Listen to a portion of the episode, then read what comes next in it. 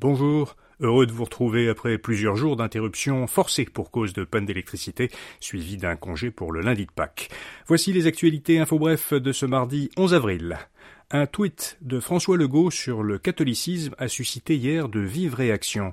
Le Premier ministre a partagé une chronique publiée par le Journal de Montréal. Il a accompagné son tweet en disant une phrase, en citant une phrase de l'article qui disait Le catholicisme a aussi engendré chez nous une culture de la solidarité qui nous distingue à l'échelle continentale. Son tweet a reçu beaucoup de réponses qui lui ont principalement reproché son manque de neutralité. La députée du Parti libéral, Marois Risky, a souligné qu'en tant que Premier ministre d'un État laïque, Legault avait un devoir de réserve et de neutralité. Legault s'est justifié quelques heures plus tard en précisant qu'il fallait distinguer la laïcité du patrimoine québécois. Certains Canadiens n'ont pas reçu la semaine dernière leur versement de crédit pour la TPS TVH. L'Agence du revenu du Canada dit que ce retard est dû à un problème technique. Selon l'ARC, les personnes qui sont inscrites au dépôt direct devraient recevoir leur paiement vendredi et ceux qui reçoivent leur paiement par la poste devraient recevoir un chèque la semaine prochaine. Ce retard survient alors que les syndicats de l'ARC ont voté en faveur d'un mandat de grève qui sera effectif à compter de vendredi. Le New York Times a révélé une fuite de documents américains confidentiels qui ont été partagés sur plusieurs réseaux sociaux.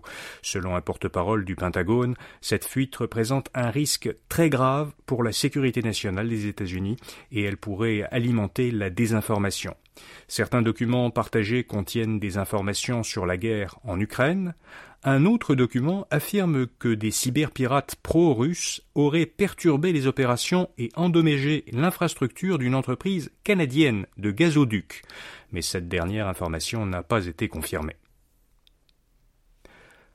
La Chine a encerclé Taïwan dans le cadre d'exercices militaires. Ces exercices ont eu lieu de samedi à lundi en réaction à la visite de la présidente taïwanaise Tsai Ing-wen aux États-Unis mercredi dernier.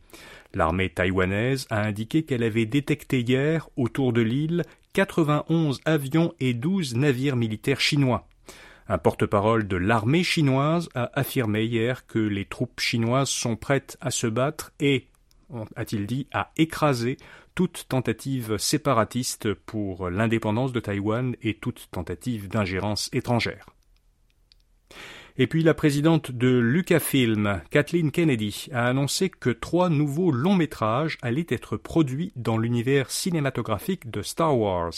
La suite du dernier Star Wars, sorti en salle il y a trois ans, a été confiée à la réalisatrice Charmin Obaid Chinoy.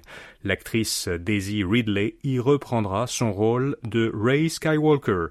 Deux autres films sont prévus. L'un, réalisé par James Mangold, racontera l'histoire des premiers Jedi, et l'autre, réalisé par Dave Filoni, se déroulera à l'époque de la Nouvelle République. Voilà, vous savez l'essentiel.